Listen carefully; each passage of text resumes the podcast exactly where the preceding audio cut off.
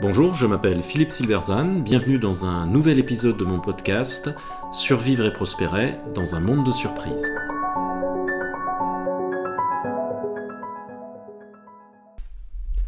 Déjouer Cassandre ou les deux risques du décideur face à la prédiction. Nous vivons dans une époque de très grande incertitude où nombre de prédictions et de croyances fortement ancrées ont été brutalement démenties par les faits, notamment depuis les trois dernières années. Et pourtant, nous continuons à faire des prédictions. Cela semble rationnel, nous voulons nous protéger contre les mauvaises surprises et nous préparer au pire. Mais cette préparation au pire a un coût important. Alors le ton est grave, le président américain s'adresse à la nation depuis le bureau ovale dans un discours retransmis depuis la Maison Blanche. Il déclare Le pétrole et le gaz naturel dont nous dépendons pour 75% de notre énergie s'épuisent. La production mondiale de pétrole peut probablement continuer à augmenter pendant encore 6 ou 8 ans, mais à un moment donné, elle ne pourra plus augmenter beaucoup. La demande dépassera la production, nous n'avons pas le choix. Le président, Jimmy Carter, la date, 21 avril 1977. Nous vivons effectivement dans un monde de prédictions et toutes, loin de là, ne se révèlent pas exactes. Alors comment faire avec? Le dieu Apollon avait accordé à Cassandre le don de prophétie, dans l'espoir qu'elle lui accorderait ses faveurs. Lorsqu'elle s'y refusa, Apollon voulut se venger. Comme un don ne peut pas être retiré dans la mythologie grecque, il fit simplement en sorte que ses prophéties soient ignorées. C'est ainsi qu'elle prédit la chute de Troie, mais que personne ne l'écouta. La tragédie, grecque fonctionne sur un schéma relativement simple. La fin est connue d'avance, les hommes n'y peuvent rien.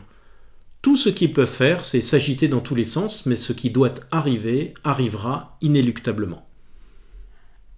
Dans la vie d'une entreprise, il en va cependant autrement. Le décideur doit constamment agir en tenant compte de nombre de prédictions dans différents domaines.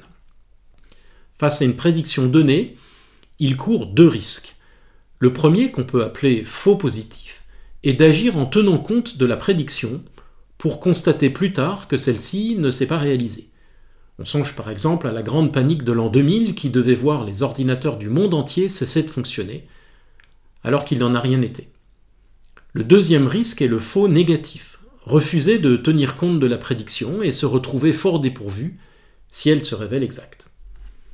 Dans le premier cas, accepter la prédiction peut se révéler très coûteux. On dépense beaucoup d'argent et d'énergie pour se protéger d'un événement qui, finalement, n'arrive pas.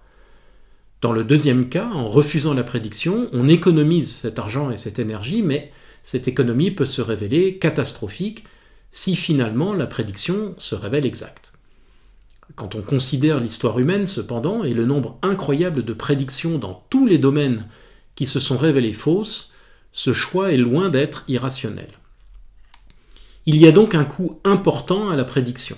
C'est important car nous vivons dans une époque qui, malgré l'incertitude très forte, et les multiples surprises que nous avons vécues ces trois dernières années conservent une prédilection forte pour les prédictions, dont certaines d'ailleurs sont apocalyptiques.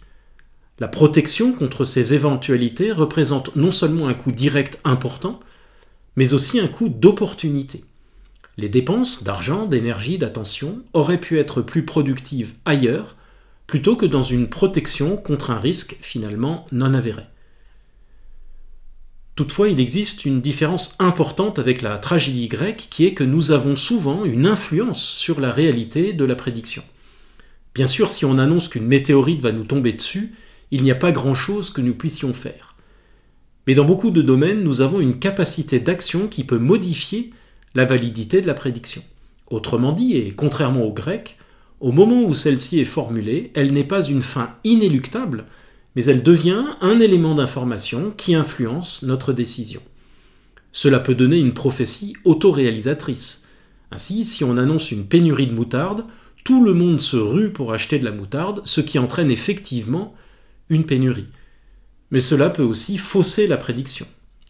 La pénurie d'énergie annoncée pour cet hiver entraîne actuellement un effort très important, notamment des entreprises, pour réduire leur consommation d'énergie, ce qui empêchera peut-être la pénurie au final.